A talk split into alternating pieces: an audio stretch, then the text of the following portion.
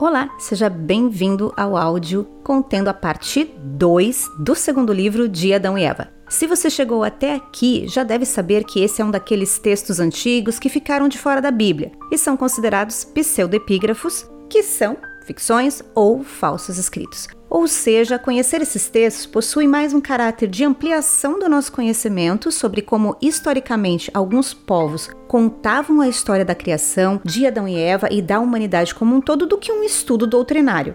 Não sei você, mas eu fico impressionada como ao longo dos anos a história da criação do mundo e o conto de Adão e Eva ainda nos fascina e permeia os nossos pensamentos, assim como de escritores, historiadores em todo o mundo. Uma das evidências são as inúmeras versões e textos antigos que existem dessa história em várias línguas e culturas. Agora, falando especificamente desse pseudepígrafo, é devido à incrível popularidade desse texto que ele sobreviveu em seis idiomas: grego, latim, armênio, georgiano e eslavo além de um fragmento em copta, que é um tipo de língua originada do egípcio antigo.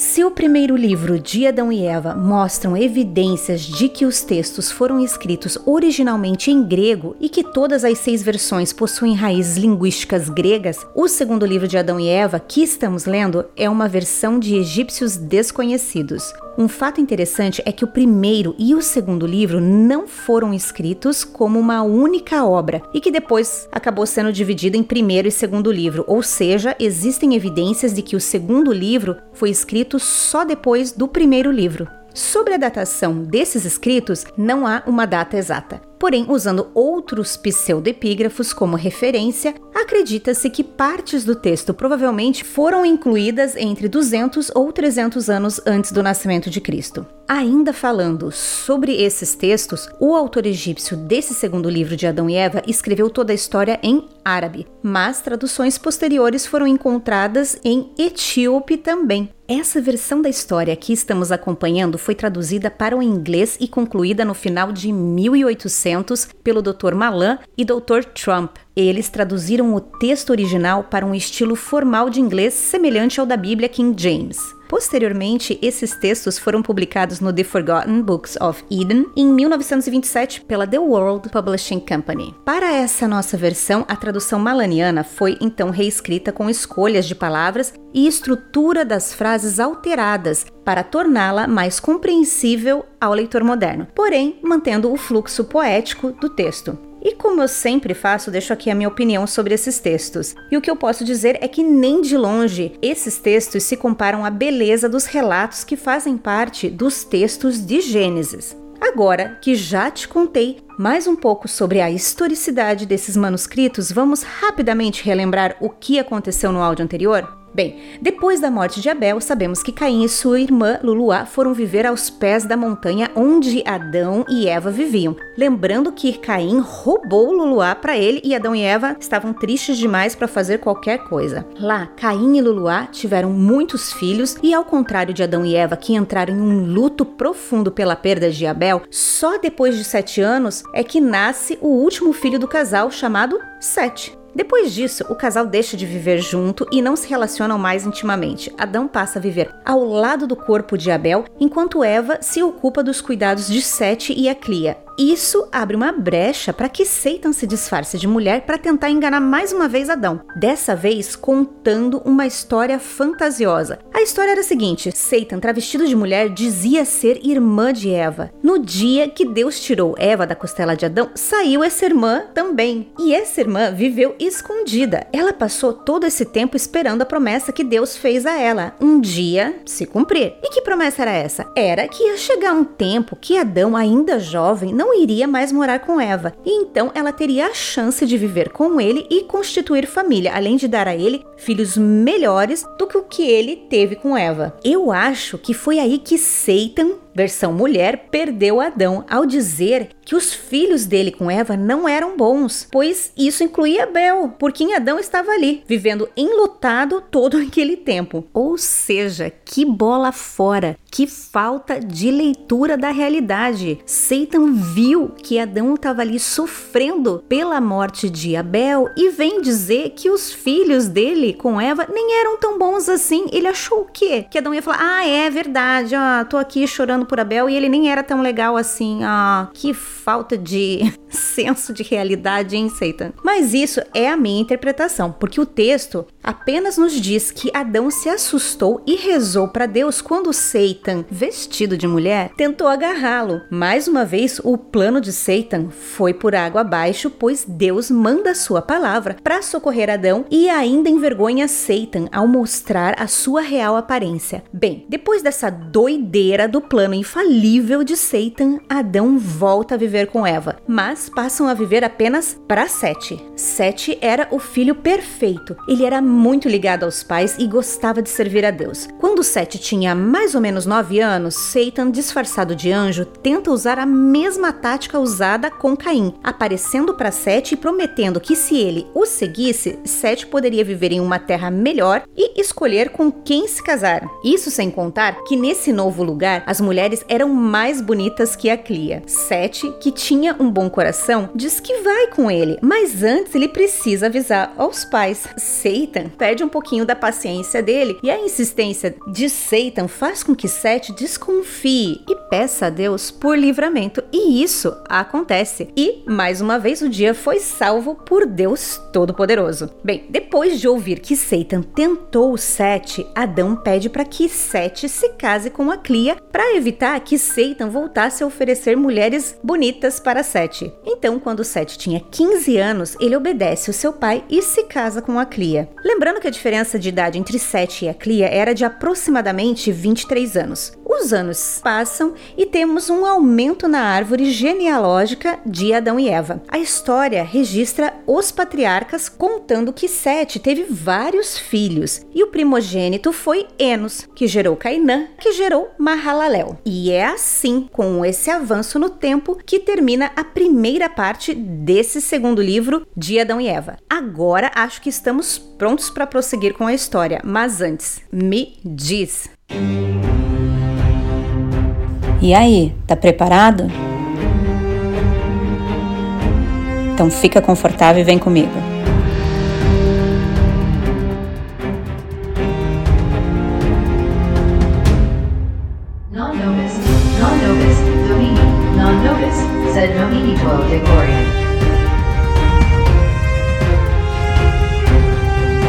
Lost Books of the Bible.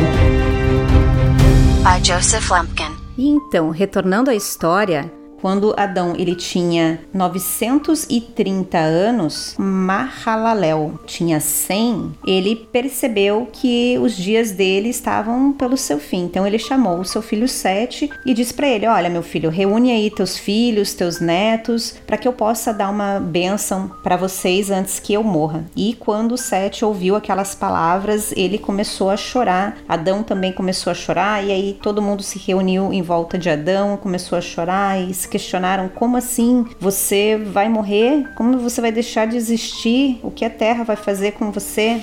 Depois que todo mundo se acalmou ali, Adão pede para que Sete continue se relacionando com Deus, mantenha a pureza dele, passe os ensinamentos para os seus filhos e os seus filhos passem para os seus filhos e assim todos fiquem livres das palavras de Satan e também anuncia ali que vai haver uma inundação, que só vai sobrar oito almas na terra, mas que antes disso eles precisam então embalsamar o corpo dele quando ele morrer, o corpo de Adão, em mirra, cássia e deixar ele ali dentro da caverna dos tesouros. Quando vier a inundação, ele pede para que o seu descendente mais velho então pegue o seu corpo, coloque dentro da embarcação e depois coloque ele no meio da terra. Doido, né? Além disso, Adão relembra para que Sete mantenha os seus descendentes afastados dos descendentes de Caim. Adão então dá a bênção para Sete e para os filhos dele e todos os descendentes e ele se vira para Sete e para Eva e diz para ele o seguinte: preserve esse ouro, esse incenso e essa mirra que Deus deu para nós como um sinal, porque nos dias que virão uma enchente virá para assolar toda a criação, mas aqueles que tiverem isso dentro de uma arca e carregarem consigo, então, o ouro, o incenso, a mirra, tudo junto com o meu corpo, não esqueça meu corpo, e colocar ele junto comigo, o incenso, a mirra, no meio da terra, depois de um tempo, uma cidade com muito ouro, incenso e mirra vai surgir da onde está o meu corpo. Depois de muito tempo, a cidade em que o ouro, o incenso e a mirra forem encontrados com o meu corpo, ela será saqueada, mas quando ela for despojada, o ouro e o incenso e a mirra serão tomados como um despojo de guerra, até que venha o homem feito da palavra de Deus e reis o temerão e lhe oferecerão ouro como sinal de que ele é rei, o incenso como um sinal de que ele ressuscitará dos mortos e será exaltado acima das coisas do céu e da terra, e a mirra em sinal de que ele beberá o fel amargo e sentirá as dores do inferno. E agora, Sete, meu filho, que eu te revelei esses mistérios ocultos que Deus me revelou, guarda esse mandamento para ti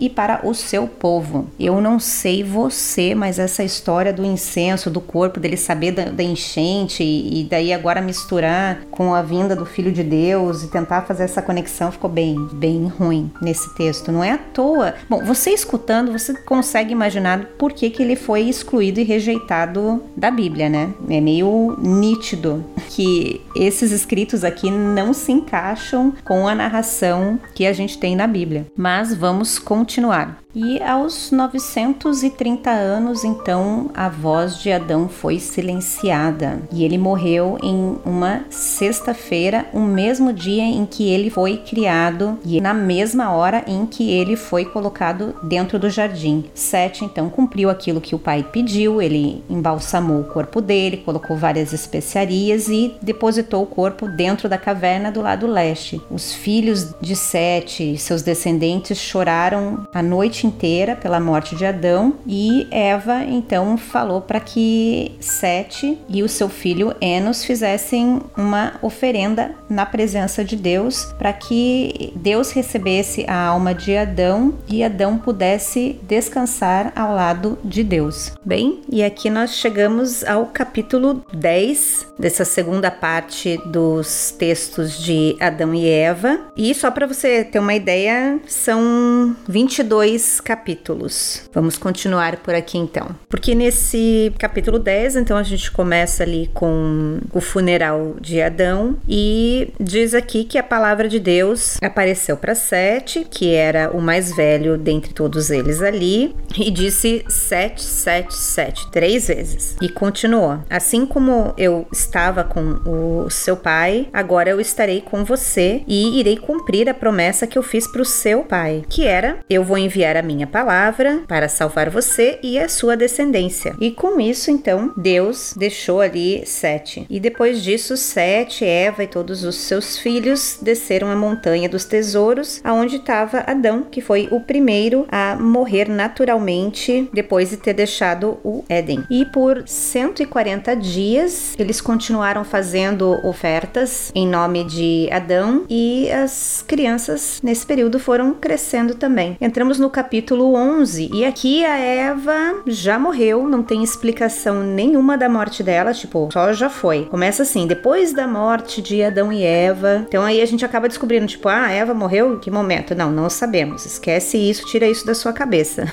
O, os escritos aqui não contam nada sobre a morte da Eva. Só comenta então que depois que os pais, né, de Sete faleceram, ele manteve aquela orientação de deixar os filhos dele longe dos filhos de Caim, aonde Caim e sua descendência vivia do lado oeste e a descendência de Sete estava na parte norte. Sete era conhecido por manter a inocência dele, paciência e mansidão. E tudo isso ajudaram com que ele e os seus descendentes ficassem longe das crianças de Caim. E por causa da pureza dele, ele foi nominado como criança de Deus. E nesse período de Sete, por conta da pureza dele, tanto Sete Sete quanto seus filhos, eles conseguiam escutar e ver os anjos. Isso porque o jardim não ficava muito longe dali e eles tinham condições de enxergar os anjos dentro do jardim. E uma curiosidade é que Sete e os seus descendentes, eles não plantavam e nem colhiam, nem para se alimentar, nem para fazer as oferendas. Eles consumiam só das frutas das árvores que cresciam ali em volta da montanha. Uma outra curiosidade desse capítulo é que diz que Sete, ele costumava fazer jejum por 40 dias e assim ele ensinou os seus filhos mais velhos a fazer também. Tudo isso fez com que é, Sete e a sua geração fosse muito feliz, inocente e não havia inveja nem maldade e entre eles eles não falavam palavras ruins ou amaldiçoando, por exemplo, se alguém chutasse o cantinho da mesa, que na verdade não havia mesa, mas eles não iam xingar, tá? Eles não, não conheciam isso naquela geração, eles eram muito puros. E todo esse exemplo de Sete e seus filhos fez com que aquela geração também fizesse jejum, rezasse e adorasse ao seu Deus. E aqui a gente tem uma diferença grande com a Bíblia, porque nesses textos aqui diz que Sete e os seus descendentes, eles não plantavam e nem colhiam. E nós sabemos, através do relato bíblico, que isso deveria acontecer, porque em Gênesis 3, versículo 19 diz o seguinte: Com o suor do seu rosto você comerá o seu pão, até que volte à terra, visto que dela foi tirado, porque você é pó e ao pó retornará. Essa foi a declaração de Deus quando ele expulsou Adão do paraíso. Então não faz o menor sentido que Sete se alimentasse só dos frutos, né? Se a gente retornar ali ao versículo 17, em que Deus declara ao homem, ele fala o seguinte: Visto que você deu ouvidos à sua mulher e comeu do fruto da árvore da qual ordenei a você que não comesse, maldita é a terra por sua causa. Com sofrimento você se alimentará dela todos os dias da sua vida. Ela lhe dará espinhos e ervas daninhas, e você terá que se alimentar das plantas do campo. Com o suor do seu rosto você comerá o seu pão até que volte à terra, visto que dela foi tirado, porque você é pó e ao pó voltará. Então aqui a gente tem mais uma divergência entre os escritos deste evangelho de Adão e Eva aqui com o relato bíblico, né? Lembrando que os cinco primeiros livros que nós chamamos de Pentateuco e os judeus chamam de Torá tem a autoria de Moisés. Agora deixando de lado essa divergência bíblica aqui, vamos continuar a história porque a gente está indo para o final da vida de Sete. Sete diz então para os seus filhos e seus netos que o fim dele está próximo e que o seu desejo é que eles construam uma cobertura para o altar das ofertas. E eles escutam aquilo que Sete pede, constroem uma linda cobertura para o altar onde eles já faziam as oferendas. Sete e todos os seus descendentes vão até esse altar, fazem ofertas para Deus e pedem por misericórdia para a alma de seus filhos e que os mantenham longe das mãos de Satan. Deus aceita a oferta e envia as suas bênçãos para Sete e os seus descendentes. Deus diz a Sete o seguinte: ao final dos grandes cinco dias e meio que eu prometi para você e para o seu pai, eu enviarei a minha palavra para salvá-lo e salvar a sua descendência. E uma nota do autor desse livro aqui diz o seguinte: que cada grande dia significa mil anos. Então, aí a gente tem um cálculo do tempo para a vinda do Messias a partir de Adão. E depois desse dia, Sete, ele permanece mais algum tempo ali dentro da caverna dos tesouros, aonde ele começa a sofrer os primeiros sinais de que sua morte estava próxima. Sete retorna então para os seus filhos, aonde ele abençoa Cainã, que é seu filho, Mahalalel, seus netos Jared e Enoch, além das esposas e todos os aqueles filhos que estavam lá. Ao final da bênção, Sete pediu novamente para que os seus filhos não saíssem ali daquele lugar santo onde eles viviam e que eles não se associassem com os filhos de Caim, que eram assassinos e pecadores e que mataram Abel. Passado mais alguns dias, Sete sente a sua força indo embora, a sua voz se torna silenciosa e ele já não tinha mais capacidade de falar até que ele morreu. E aqui conta que Sete viveu 920 anos. E lembrando aqui que Sete, ele foi casado com a Clia, que era a irmã gêmea de Abel. E também já vou dizer para você, não fique esperando que vão vamos saber sobre a Clia ou a morte dela, nem ficamos sabendo de Eva, quanto mais saberemos sobre a Clia, porque a história vai continuar a partir dos descendentes de Sete, que naquela ocasião eles embalsamaram da mesma forma que foi feito com Adão, fizeram com Sete, ou fizeram as ofertas e deixaram Sete junto com Adão dentro da caverna dos tesouros. Depois da morte de Sete, Enos é quem foi o patriarca da sua geração e ele viveu por 820 anos. E sobre a descendência de Caim, o que nós sabemos aqui é que eles eram numerosos, se comparada à geração de Sete, porque eles se casavam frequentemente e quando tem aqui a palavra casavam ou casamento ou se uniu em casamento, quer dizer que eles se relacionavam sexualmente, porque eles tinham a luxúria animal em seu comportamento. E tudo isso contribuiu para que a geração de Caim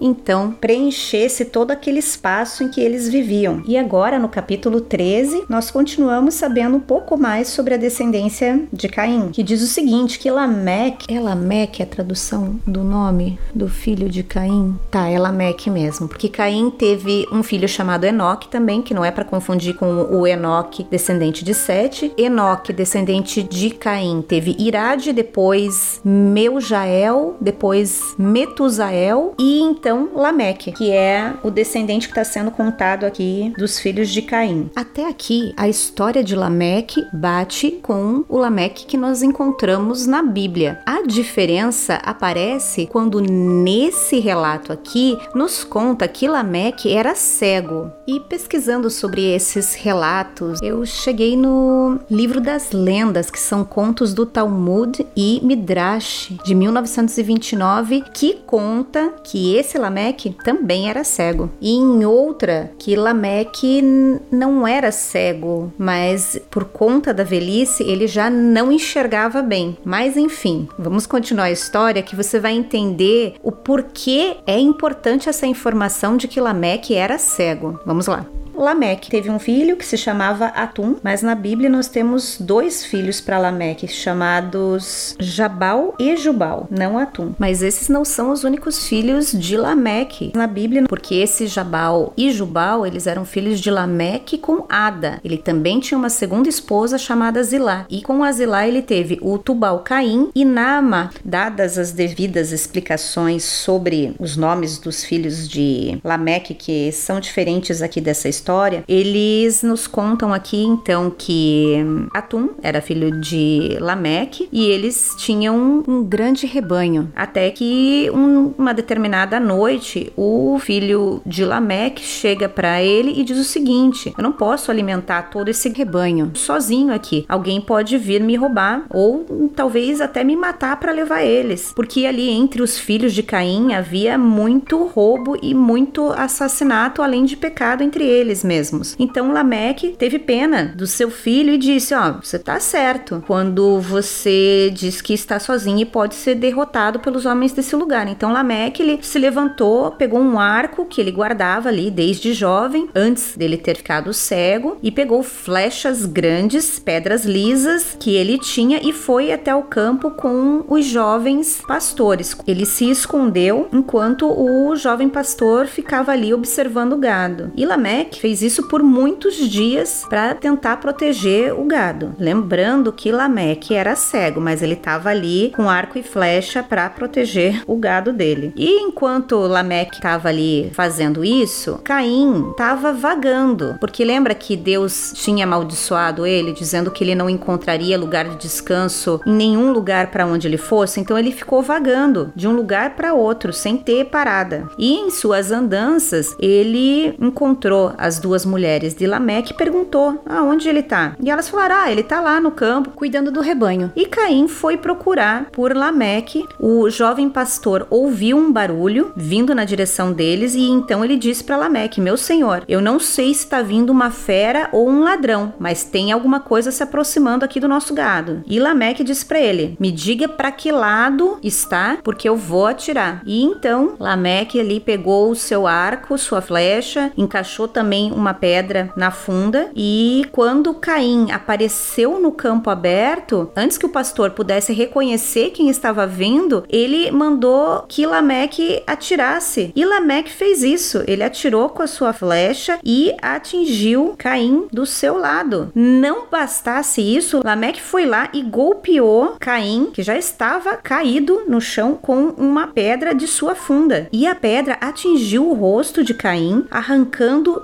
seus dois olhos. E então, nesse momento, Caim morreu ali instantaneamente. Porque lembra que Lameque acertou primeiro a lateral de Caim, e isso não fez com que ele morresse, mas depois que Lameque tacou-lhe a pedra e arrancou os dois olhos, não teve mais chance para Caim. Ele morreu. E então Lameque e o jovem pastor se aproximaram dele, encontraram Caim deitado no chão, e o pastor disse: "É Caim, nosso avô que você matou, meu senhor". Então Lameque se entristeceu com amargura e arrependimento. E se não bastasse isso, Lameque pegou e acertou um baita de um tapa na cabeça do jovem pastor que caiu como se estivesse morto. Porém, Lameque não se deixou enganar, não. Ele achou que o jovem estava fingindo que estava morto e foi lá e pegou a mesma pedra e golpeou e esmagou a cabeça do jovem pastor até que ele morresse. Que que é isso? Que loucura! Meu Deus! É, esses relatos das mortes aqui são sempre mais sanguinárias do que aqueles que a gente está acostumado a ler na Bíblia. Eu fico, não sei você, mas eu fico chocada com os desfechos e os andamentos aqui das mortes dessa história. E aí eu fiquei com uma pulguinha atrás da, da orelha, porque Lameque é citado na Bíblia e ele fala, né, que ele acabou é, matando alguém também. Ali, se a gente for em Gênesis capítulo 4, versículo do 17 ao 24, existem pessoas que supõem que Lameque estava falando de Caim. Eu, particularmente, acho que não, mas eu vou ler aqui esse trechinho e você tira a sua própria conclusão. No capítulo 4, então, a partir do versículo 17, a Bíblia vai dar uma ideia do que aconteceu com os descendentes de Caim. E ele diz o seguinte: Caim teve relações com sua mulher e ela engravidou e deu à luz a Enoque. Depois, Caim fundou uma cidade, a qual deu o nome do seu filho Enoque. A Enoque nasceu Irade, Irade gerou Meujael, Meujael a Metusael e Metusael a Lameque. Lameque tomou duas esposas, uma chamava-se Ada e a outra Zilá. Ada deu à luz a Jabal, que foi o pai daqueles que moram em tendas e criam rebanhos. O nome do irmão dele era Jubal, que foi o pai de todos os que tocam harpa e flauta. Zilá também deu à luz um filho chamado Tubal Caim, que fabricava todos os tipos de ferramentas de bronze e ferro, e uma irmã chamada Naama. Disse Lameque às suas mulheres, Adá e Zilá: Ouçam-me, mulheres de Lameque, escutem minhas palavras. Eu matei um homem porque me feriu, e um menino porque me machucou. Se Caim é vingado sete vezes, Lameque o será setenta e sete. E nesse trechinho aqui, então, do versículo 23 ao 24, é que alguns estudiosos dizem que Lameque se referia à morte de Caim, que foi que mais ou menos bate com essa passagem aqui desses escritos pseudoepígrafos dos livros de Adão e Eva. Dada aqui essa curiosidade, a história segue, vamos para o capítulo 14, porque nesse capítulo nós abandonamos aquela cena terrível do crime de Lameque matando Caim e retornamos para a descendência de Sete com o seu filho Enos. E aqui ele já nos diz que Enos morreu com 900 anos. Enos então, antes de morrer, chamou seu filho Cainã e disse para ele: "Olha, meu filho, estabeleça para sua descendência a retidão, a inocência e repasse todos aqueles ensinamentos desde a época do nosso pai Adão". E ele acabou então falecendo ali com 985 anos, não com 900 anos. 900 anos foi Enos chamou seu filho Cainã para passar a bênção e ali só garantir que os ensinamentos fossem passados adiante. Mas na verdade ele faleceu com 985 anos. Viveu ali mais 85 anos depois daquilo. E Cainã então fez aquilo que o pai pediu, levou o corpo dele lá para a caverna dos tesouros junto com o patriarca Adão, fez todas as ofertas e seguiu todos os costumes dos seus antepassados. Depois da morte de Enos, Cainã liderou os seus descendentes em inocência, como seu pai tinha lhe pedido. Ele viveu aproximadamente 910 anos, quando então ele adoeceu e também morreu. Antes disso, ele passou todos os ensinamentos para o seu filho Mahalalel, solicitando que ele não permitisse que a sua descendência se misturasse com a, a descendência de Caim. Mahalalel então embalsamou o corpo de Cainã e colocou ele lá junto com os outros na caverna dos tesouros, como era a tradição dos seus pais. Mahalalel então liderou o seu povo e os ensinou em retidão e inocência e garantiu que nenhum deles tivesse nenhum tipo de relação com os filhos de Caim. Ele também continuou fazendo as orações na caverna dos tesouros e pedindo por misericórdia para ele e o seu povo. E aos 870 anos ele adoeceu e foi então que ele reuniu ali todos os seus descendentes para abençoá-los e deixar suas últimas palavras com eles. Mahalalel chamou seu filho Jared e disse para ele: Meu filho, eu peço para que você olhe para o nosso povo e os alimente-os dentro da retidão, da inocência e não deixe com que eles saiam dos pés da montanha santa e encontrem-se com os filhos de Caim, ou seja, não se misture com aquela gentalha lá de baixo. Fiquem aqui. Só que Mahalalel, além de deixar aqueles mesmos conselhos que você acabou de escutar de todos os outros, ele relembra que Deus irá acabar com os descendentes de Caim através de um dilúvio. Porém, o que Malalael, Malalael, né? Mahalalel, Mahalalel. o que Mahalalel não contou é que ele já sabia que a descendência dele, uma hora ou outra, acabaria se misturando com o povo de Caim. Porém, ele orienta, mesmo assim, para que a culpa não recaia sobre ele. Tipo, ó, eu avisei que não era para se misturar. Se a geração de vocês se misturou, não é por falta de aviso. E você faça a mesma coisa, meu filho.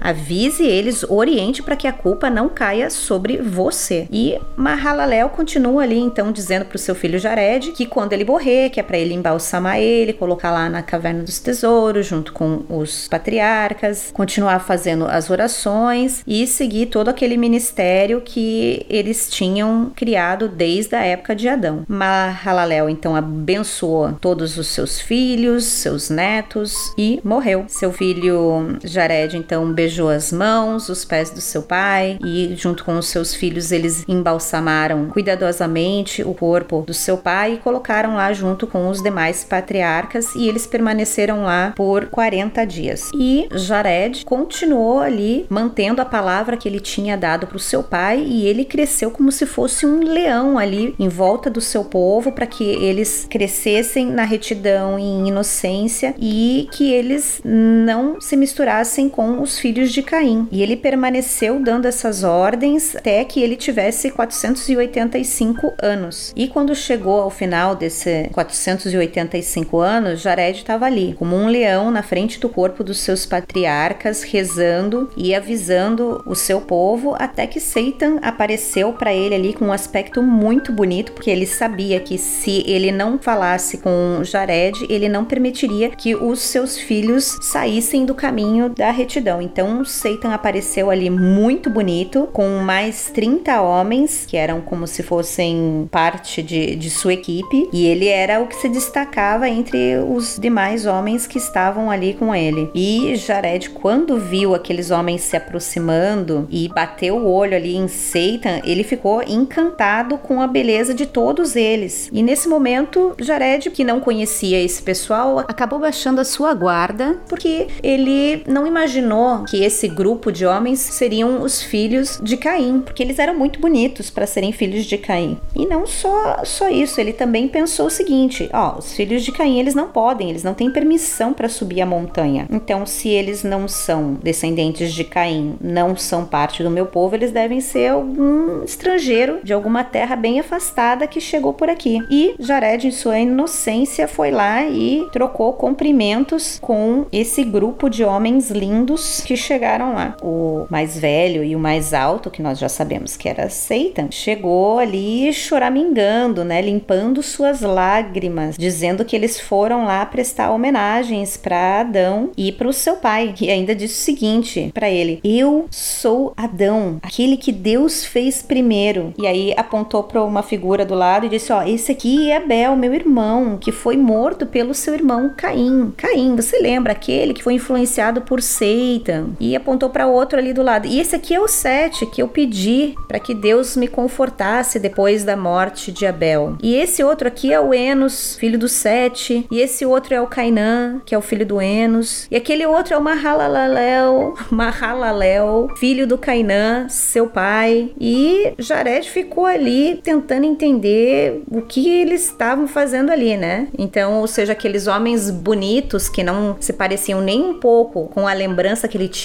dos seus patriarcas, Satan estava dizendo que eles eram os espíritos deles ali. E quando Satan percebeu que Jared estava ali confuso com aquela aparição, ele disse: Ah, não fica aí parado, meu filho. Agora a gente vive numa terra ao norte do jardim que Deus criou antes da criação do mundo até. Ele não permitiu que a gente morasse lá, porque ele colocou a gente primeiro ali dentro do jardim, que é aqui próximo da onde você está vivendo. Mas depois que eu transgredi aquela norma, que você já sabe, né? Ele fez com que a gente tivesse que sair do paraíso e vivêssemos aqui nessa caverna. E nós temos vivido aqui por todo esse tempo. Mas você, meu filho Jared, que viveu lindamente, o seu pai, Mahalalel, me informou que uma grande enchente vai acontecer aqui e vai tomar conta de toda a terra. Portanto, meu filho, temendo por você, eu trouxe aqui todos os meus filhos para te visitar. Porém, antes da gente chegar aqui, a gente encontrou outros homens abaixo dessa montanha. Eles habitam num belo lugar com muitas árvores de frutas, todo tipo de vegetação. É como se fosse um jardim. E quando eu encontrei aquele pessoal lá embaixo, eu pensei que era você, até que o seu pai, Mahalalel, me disse que não, não era você. Você estava aqui em cima. Agora que eu cheguei aqui, meu filho, ouça o meu conselho. Desça até ele, você e os seus filhos. Você descansará de todo esse sofrimento em que você vive. Se você não descer até eles, então levante-se e leve seus filhos e venha conosco para o nosso jardim. Lá você vai viver na nossa bela terra e você descansará de toda a sua angústia. Mas quando ele ouviu essas palavras do mais velho, Jared ficou ainda mais confuso e foi aí que ele não encontrou nenhum dos seus filhos. E então ele respondeu ao velho: Por que vocês se esconderam até hoje? E o mais velho disse: Ah, se o seu pai não tivesse nos contado sobre a inundação, nós não saberíamos disso. E Jared acreditou que aquelas palavras eram verdadeiras. E o mais velho continuou dizendo: O que, que você está procurando, seus filhos? Ao que Jared respondeu para ele: Ah, né? Porque eu estava procurando para contar sobre a minha ida com você, para que eles soubessem, né, de onde eu tô indo. Foi então que o mais velho, que a gente sabe que é Satan, respondeu: Não, não se preocupe com isso agora. Só venha conosco e você verá o nosso país, o lugar que a gente mora agora. Se a terra que moramos te agradar, todos nós voltamos aqui e tomaremos conta da sua família e levaremos eles conosco. Mas se por um acaso o lugar que a gente mora não for do seu agrado, você volta para cá. E ele ficou ali, insistindo para que Jared saísse antes de que os filhos pudessem ir lá e ajudar o pai a entender aquela situação.